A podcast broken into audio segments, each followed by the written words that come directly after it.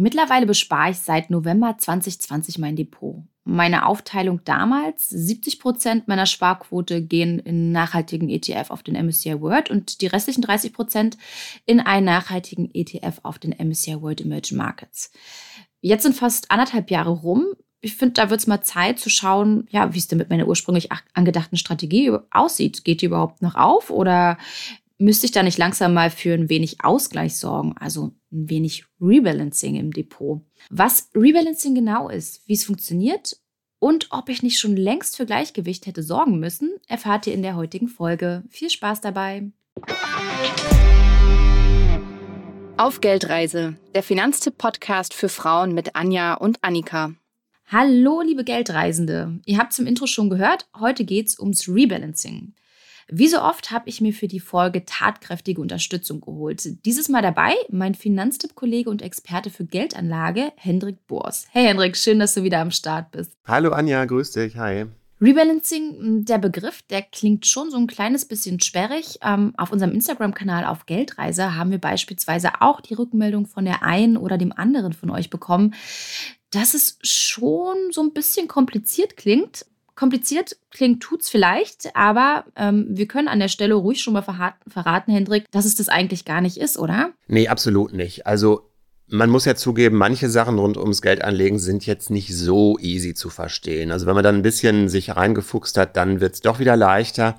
Aber das Thema von heute, Rebalancen, ich glaube, das ist wirklich recht einfach. Wir packen das hier jetzt einfach mal an, würde ich sagen, und dann werdet ihr merken, dass das echt kein Hexenwerk ist. Aber bevor wir gleich in die Tiefe gehen, sollten wir vielleicht erstmal erwähnen, was es mit dem Umschichten unseres angelegten Vermögens eigentlich genau auf sich hat. Also, Hendrik, leg mal los. Was genau ist Rebalancing? Ja, das ist ja einfach vom Begriff her, dass man irgendwas wieder in die Balance bringt, äh, ins Gleichgewicht. Und mit dem Gleichgewicht ist halt gemeint, der Plan, den ich mit meiner Geldanlage habe, der, äh, jetzt wird man sagen, warum ist das nötig? Das liegt daran, dass die unterschiedlichen Bestandteile deiner Geldanlage sich über die Zeit ein bisschen unterschiedlich entwickeln.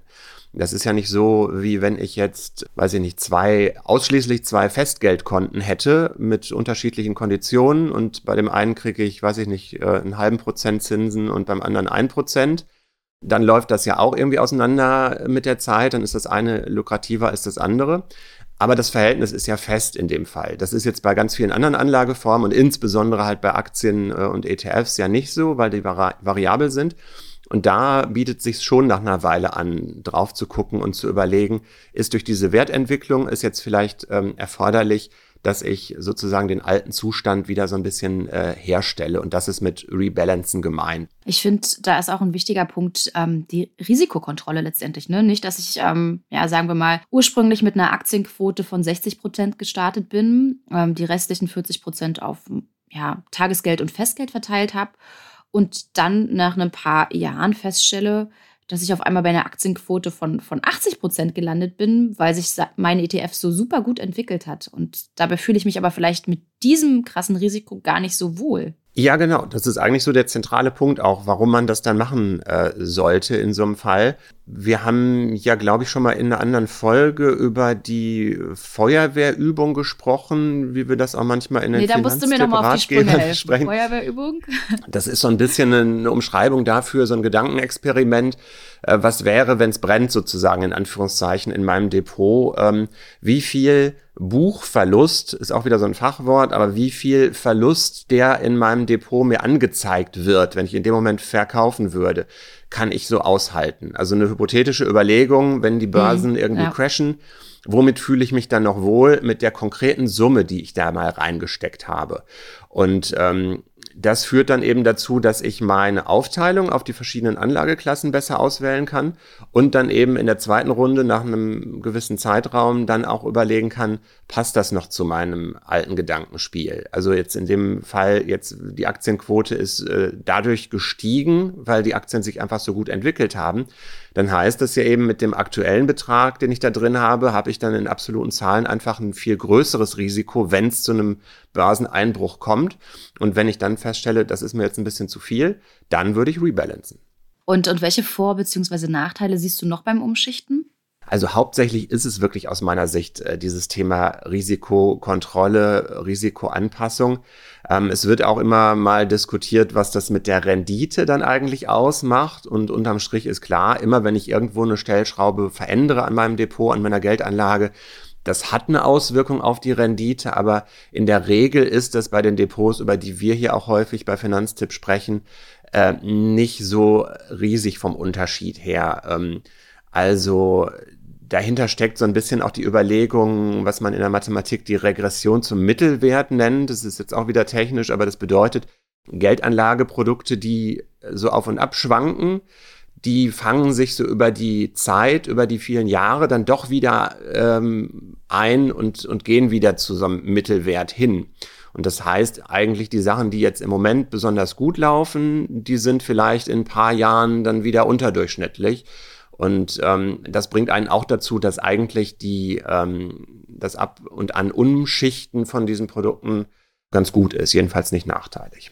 Und ein weiterer Nachteil ist, aber da kommen wir gleich auch zu, es ist halt nicht mega aufwendig, aber es ist natürlich schon immer was, was man machen muss. Es kann unter Umständen auch ähm, Gebühren verursachen und das wären so ein paar Nachteile, die man berücksichtigen sollte, bevor man jetzt ähm, irgendwie zu oft zum Beispiel rebalanced. Worüber ich immer wieder stoße, sei es in Fachliteratur, Videos, Artikeln, wo auch immer, ähm, dass ich mich wenigstens einmal im Jahr hinsetzen, mir mein Depot samt Sparquote ganz genau ansehen und mir gegebenenfalls auch ähm, folgende Fragen stellen sollte. Hat sich was an meiner langfristigen Geldanlageplanung geändert ähm, oder an meinem Lebensentwurf, beispielsweise Kind, Jobwechsel, Erbschaft, wodurch ich letztendlich mehr oder weniger zurücklegen kann als vorher? Oder wie sieht's aus mit meiner anfänglichen Strategie? Also in meinem Fall hieße das, dass ich immer noch die gleiche Aufteilung von, von 70-30 hätte.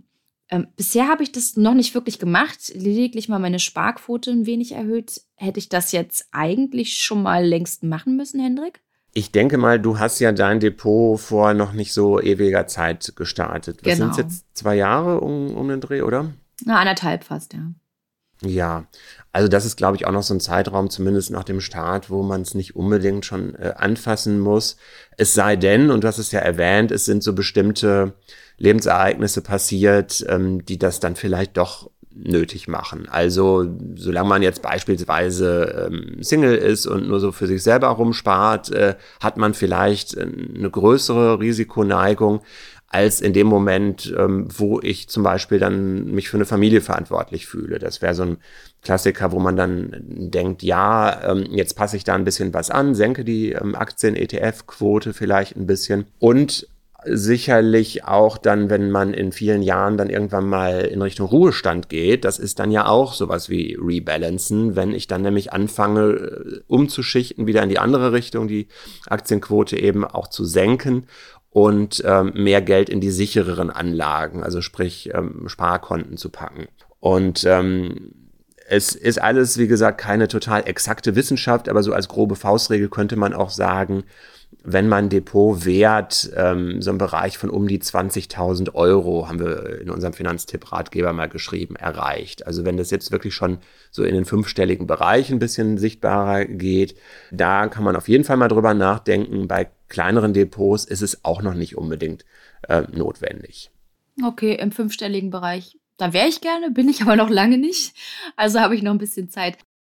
Henrik, jetzt lass uns mal dazu kommen, wie wir eigentlich die Übersicht behalten. Also ein Freund von mir, der nutzt beispielsweise ähm, dafür Excel. Da hält er regelmäßig fest, wie sein Vermögen auf die einzelnen ETFs aufgeteilt ist. Was hältst du von der Excel-Methode? Also wer gerne mit Excel arbeitet, ähm, warum nicht? Kann man natürlich auf jeden Fall machen.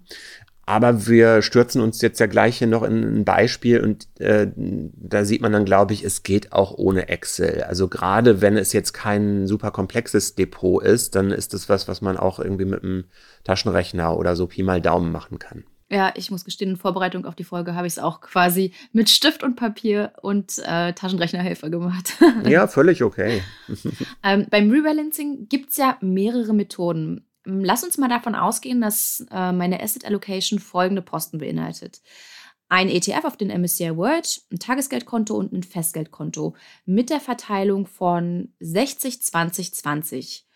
wer sich jetzt gerade beim Hören fragt, Asset Allocation, das habe ich doch schon mal gehört. Was war das noch gleich? In Folge 61 und 62 verraten wir es euch. Den Link, den findet ihr in den Show Notes. So, aber ausgehend von dieser Asset Allocation und der eben genannten Vermögensaufteilung auf die einzelnen Anlageklassen, da stelle ich jetzt fest, dass meine Aktienquote mittlerweile viel zu hoch ist und zwar bei 80 Prozent liegt. Um wieder auf eine Aktienquote von 60 Prozent zu kommen, könnte ich jetzt einzelne ETF-Anteile verkaufen und den jeweils notwendigen Betrag aufs Tagesgeld- oder Festgeldkonto schieben. Und dann wäre ich quasi wieder im Gleichgewicht. Das wäre die eine Variante. Und jetzt quasi noch das andere Szenario, sollte meine Aktienquote unter die 60 Prozent gefallen sein, weil gerade Chaos in der Welt herrscht und die Aktienkurse eingebrochen sind. Ähm, ziemlich realistisches Szenario gerade. Mm, leider dann heißt das Mittel der Wahl beim Rebalancen nicht verkaufen, sondern nachkaufen. Und zwar, indem ich den entsprechenden Betrag vom Tagesgeld- oder Festgeldkonto entnehme und das dann in den ETF schiebe. Genau, da sind wir ja wieder bei ähm, dieser Überlegung, wie viel Werteinbruch, wie viel Kursabstürze kann ich da aushalten. Ähm, Dazu gibt es nochmal eine Zahl, die man sich da vor Augen halten muss oder sollte. 50 Prozent Minus im Aktiendepot, das kann immer mal wieder vorkommen oder kommt historisch auch vor bei Krisen, bei, bei Kriegen, bei großen weltweiten Spekulationsblasen und so. Also um die Hälfte kann auch so ein weltweiter Aktienindex mal einbrechen. Der erholt sich dann nach einer Weile wieder. Aber ähm, man kennt ja auch die Weisheit, bring nur Geld an die Börse, das du nicht brauchst. Und wir müssen zum Glück bei weltweiten ETFs nicht von einem Totalverlust ausgehen. Also 100 Prozent runter wird's ähm, oder auf 0 Prozent wird's nach aller Voraussicht nicht gehen. Aber diese 50 Prozent sind ja auch schon mal ein heftiger Brocken.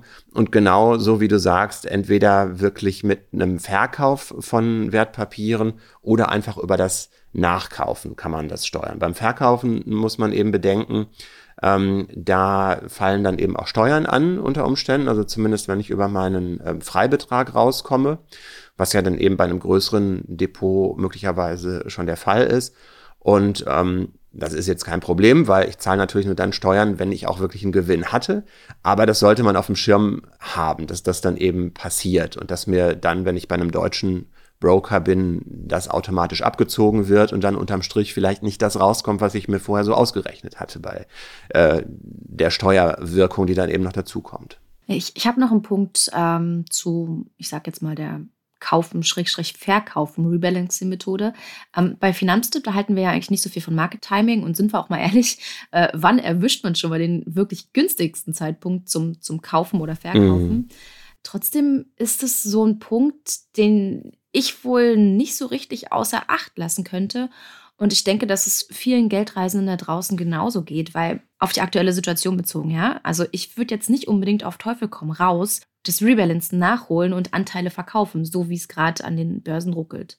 Ja, kann ich gut nachvollziehen. Das fühlt sich schon ein bisschen komisch an. Ich würde sagen, dann lieber die Rebalancing-Aktion verschieben, auf eine ruhigere Marktphase warten.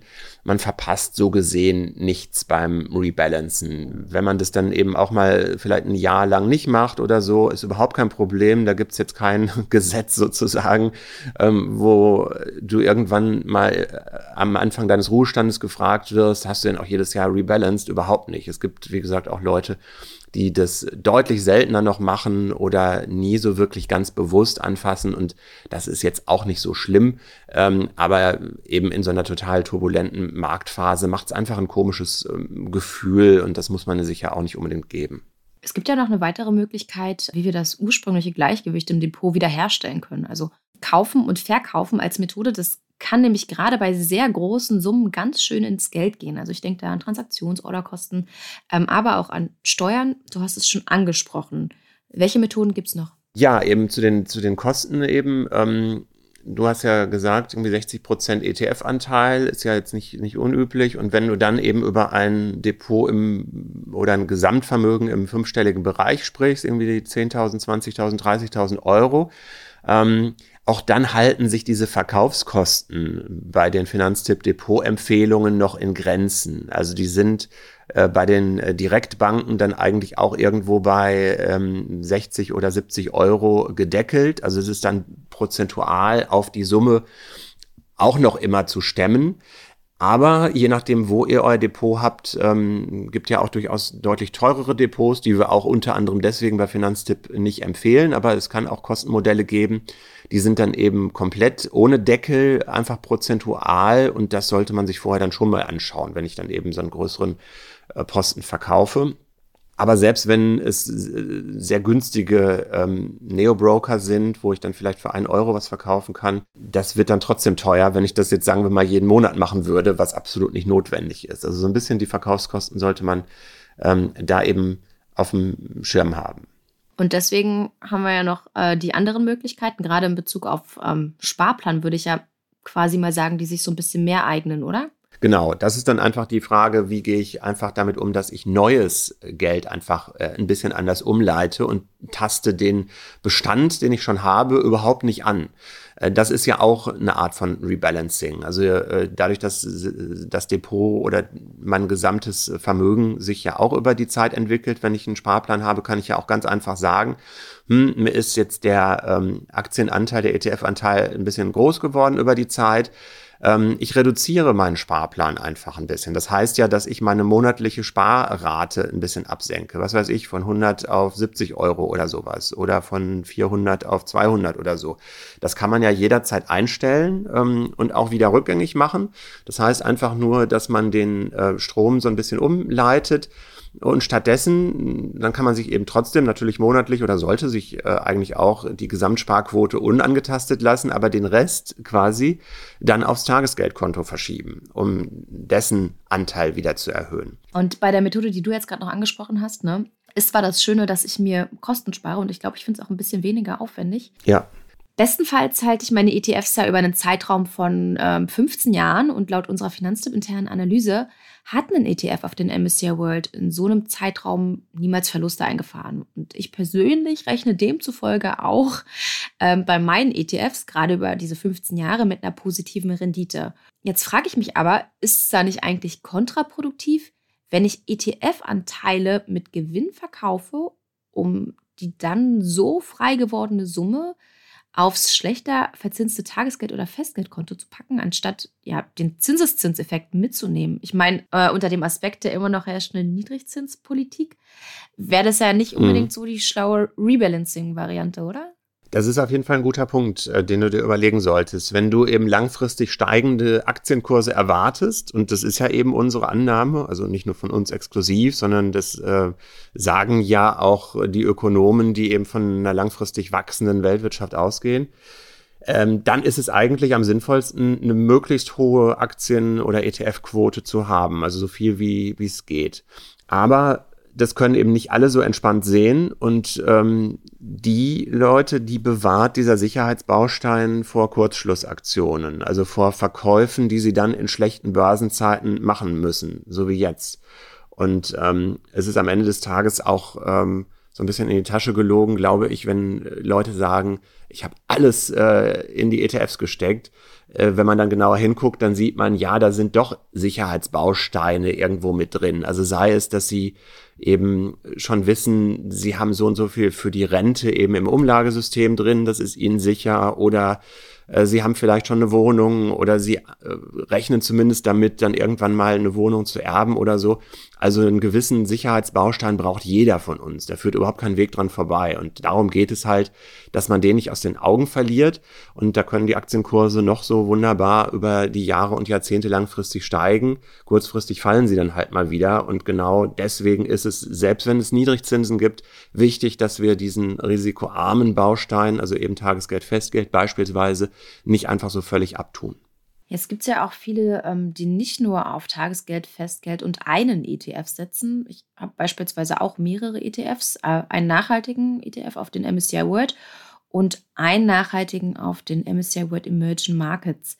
Äh, auch wenn mhm. sich Rebalancing bei mir noch nicht lohnt, also ich habe aktuell knapp 3000 Euro angespart, ist es, glaube ich, trotzdem ganz sinnvoll zu zeigen, wie das Umschichten in meinem Fall ganz praktisch funktioniert, damit ihr da draußen das auch mitnehmen könnt und auf ähm, eure Situation übertragen könnt. Ja, genau, das können wir gerne machen. Also es gibt Rebalancing zwischen unterschiedlichen Anlagearten. Das ist also das, was wir bisher vor allen Dingen besprochen haben. Also zum Beispiel auf der einen Seite die ähm, risikoreicheren Aktien und ETFs ähm, und auf der anderen Seite das, das, Sparkonto. Und jetzt machen wir Rebalancing innerhalb derselben Anlageart, aber eben mit den unterschiedlichen Wertpapieren, die du da hast. Okay, dann, dann erzähle ich dir mal kurz, wie es in meinem Depot aussieht. Also ich ja. habe ähm, kurz vor der Aus äh, Aufnahme nochmal reingeschaut. Aktuell habe ich ähm, rund 2400 Euro auf den nachhaltigen ETF auf den MSCI World und rund 600 Euro auf den nachhaltigen ETF bestehend aus Titeln ähm, von Schwellenländern, aus Schwellenländern.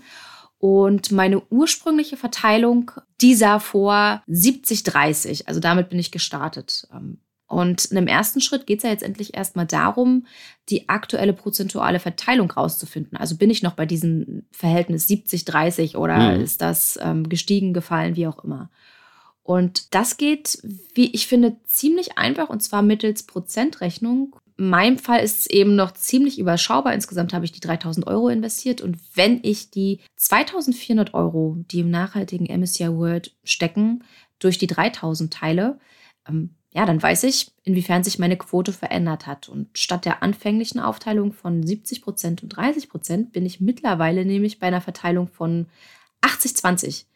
Hendrik, wenn ich mich jetzt fürs Verkaufen entscheide, müsste ich Anteile im Wert von knapp 300 Euro, also das sind diese 10 Prozent von ins insgesamt investierten Betrag, verkaufen und genau. mit der frei gewordenen Summe die entsprechenden Anteile in meinen zweiten ähm, ETF ja. zukaufen, richtig? Ja, ganz genau. So würdest du es eben machen. Hm? Genau, und dann wäre ich letztendlich wieder bei der, bei der Quote von 70, 30 und wäre damit fein. Ja, ich meine, bei dem Beispiel ist es jetzt ja wirklich überschaubar, aber wenn du eben ein sehr viel komplexeres Depot hättest, also manche haben ja auch, das, das empfehlen wir jetzt nicht unbedingt, weil das in meinen Augen auch wirklich ein bisschen viel der Liebesmühe ist, aber es gibt ja auch äh, Leute, die haben verschiedene Länder oder Regions. ETFs, also zum Beispiel Nordamerika und Europa und Asien getrennt und äh, dann vielleicht noch weitere Untergruppierungen in diesen Regionen. Ähm, da kriegt man das nicht mehr so ganz easy hin. Also da ist dann vielleicht wirklich so ein Rechner oder ein Excel ähm, oder halt eine etwas äh, längere ähm, DIN A4-Liste ganz sinnvoll. Ja, aber glücklicherweise gibt es auch im Internet so ein paar Rebalancing-Rechner, ähm, mit denen das auch ziemlich einfach geht. Da tippt ihr dann einfach die entsprechenden Werte ein und erfahrt, wie viel ihr von welchen Wertpapieren verkaufen bzw. nachkaufen müsst, um wieder auf eure entsprechende Wunschquote zu kommen. Ja, schaut einfach mal in die Shownotes, da haben wir euch so zwei, drei verlinkt. Genau, und ähm, nochmal gesagt, es ist nicht der einzige Weg mit dem Verkaufen und Nachkaufen ohne Steuerzahlung und ohne ähm, die Ordergebühren fürs Verkaufen, kannst du das jetzt in deinem konkreten Fall eben auch so machen, dass du so lange einfach den ähm, Schwellenländer-ETF, den du hast, einfach nachkaufst, bis du dann eben auch wieder bei den 70-30 bist. Also da geht es ja auch wieder darum, diese 10 Prozentpunkte Abweichung, die sich jetzt ähm, entwickelt hat, weil eben die ähm, Industrieländer besser gelaufen sind mit deinem MSCI World als die Schwellenländer, kaufst du einfach so lange die Schwellenländer nach, bis das wieder passt. Also das wäre dann wieder die Variante innerhalb des Depots mit den frischen Zuflüssen zu rebalancen. Mhm. Und dann setze ich quasi ähm, einfach die Sparquote aus für, für meinen ETF auf den nachhaltigen ETF auf den MSCI World. Ja, das stimmt. Genau. Das wäre die zweite Option. Henrik, hast du abschließend noch ein kleines Fazit zum Rebalancen oder wie hältst du das eigentlich persönlich? Ja, ich habe ja versprochen, dass das Grundprinzip nicht zu schwer zu verstehen ist. Da würde ich gerne nochmal drauf zurückkommen und sagen, äh, macht euch das alle bitte nicht zu schwer. Ähm, das ist keine exakte Wissenschaft, es ist eben keine Pflicht. Ähm, es reicht völlig aus, dass äh, ihr da eine ungefähre Vorstellung von habt und das ab und zu zu machen.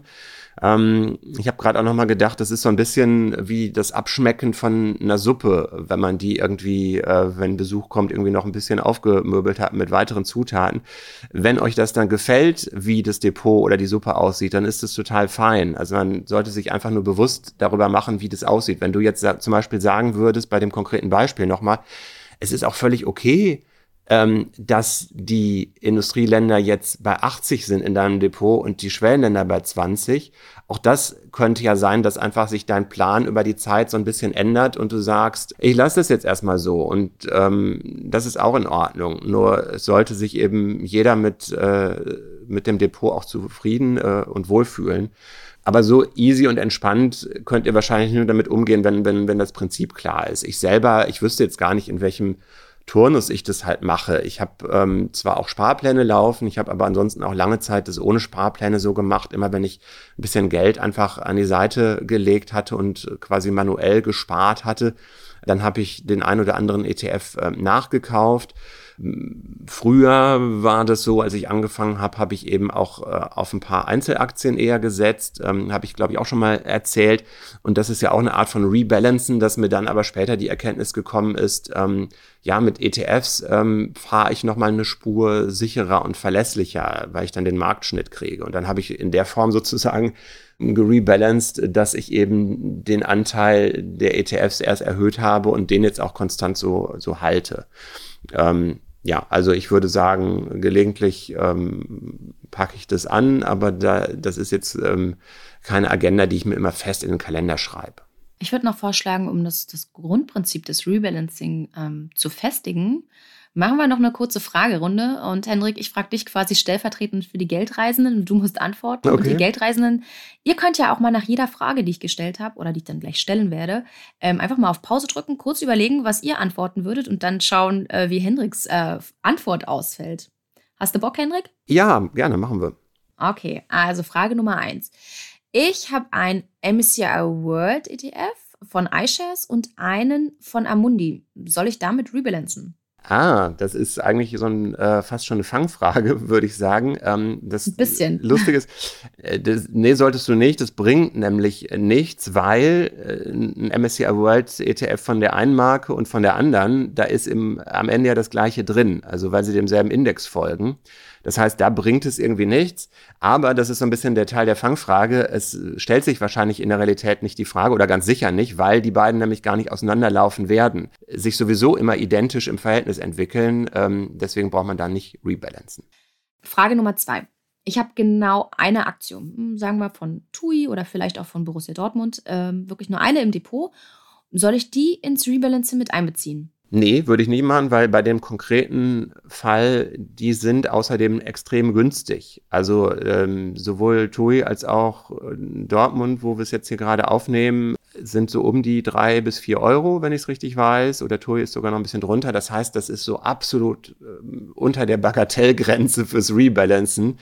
Ähm, da auch wieder so eine grobe Regel ein relevanter Posten in eurer Vermögensplanung, die ihr überhaupt in dieses Rebalancing näher angucken müsst, ist bei fünf oder sogar eher bei zehn Prozent des Depots. Also nicht zu kleinteilig, wenn ihr irgendwie eine Liebhaberaktie irgendwie ein Stück davon habt, äh, dann müsst ihr die nicht nachkaufen, außer natürlich, äh, ihr habt da Lust drauf. Frage Nummer drei. Mein Broker ist super günstig, dass ich quasi nichts fürs Traden bezahle. Ich könnte also locker jede Woche rebalancen. Gute Idee? Nee, würde ich nicht sagen, weil die Zeitkosten spielen dann eine ne Rolle. Wenn du mal überlegst, äh, vielleicht äh, dauert das dann jede Woche doch alles in allem, sagen wir eine halbe Stunde, ist vielleicht ein bisschen großzügig geschätzt, aber dann bist du im Jahr auch schon fast bei einer ganzen Arbeitswoche. So, zwei Fragen habe ich noch für dich, Henrik. Ich habe eine Hammeraktie im Depot, die, die ohne Ende gestiegen ist. Soll ich mit der rebalancen? Hm, ja, vielleicht schon, weil das ist wieder so ein bisschen diese Sache mit, ähm, es bewegt sich irgendwann wieder zum Mittelwert zurück, wenn jetzt äh, eine konkrete Aktie oder das könnte auch sein, so ein bestimmter Länder- oder Themen-ETF oder so, wenn der jetzt wirklich unglaublich gut gelaufen ist, dann ist ja auch immer die spannende Frage, wird das so weitergehen? Und äh, weiß natürlich niemand, aber es ist jetzt nicht völlig unplausibel zu sagen, das wird sich dann auch wieder ein bisschen unterdurchschnittlicher entwickeln. Deswegen könnte man an der Stelle sagen, ich ziehe zumindest ein bisschen wieder raus, äh, eben wieder rebalancen, nicht unbedingt das komplett alles ähm, verkaufen in dem Fall. Also wenn es jetzt nicht darum geht, dass du sowieso weiter besparst, dann könnte man das mit einem Sparplan umswitchen eben wieder machen. Aber sogar einen Teilverkauf könnte man bei so einem absoluten Depot-Star oder so machen. Und last but not least, ähm, ich erbe von der Großtante 10.000 Euro. Ah. Was hat das mit Rebalancen zu tun? Das wäre eine Gelegenheit, frisches Geld eben zu nutzen, um ein altes Verhältnis eben auch wieder herzurichten. Dass du dann eben sagst, ähm, die 10.000 Euro, klar, wenn ich da jetzt äh, ein bisschen was für was Konkretes auch ausgeben möchte, äh, völlig in Ordnung, aber ähm, dann eben auch so ein bisschen an das Verhältnis denken, wie viel stecke ich vielleicht über eine Einmalanlage in meine ETFs rein, aber wie viel zweige ich vielleicht dann auch doch fürs ähm, Tagesgeld- oder Festgeldkonto ab. Ja, ich würde sagen, damit ist die Folge ziemlich rund geworden. Wir haben alle wichtigen Punkte zum Rebalancing behandelt und ja, ich würde meinen, uns ist durchaus gelungen aufzuzeigen, dass Rebalancing einfacher ist als gedacht. Also das eigene Portfolio wieder in Balance zu bringen. Schreibt uns gerne mal, was ihr von der Folge, vielleicht auch von diesem Frage-Antwort-Teil ganz zum Schluss haltet. Gerne unter podcast.finanztipp.de. Und ansonsten, Hendrik, würde ich sagen, wir verabschieden uns, oder? Würde ich auch sagen. Balanciert alles schön. In diesem Sinne, ciao, bis zum nächsten Mal. Tschüss.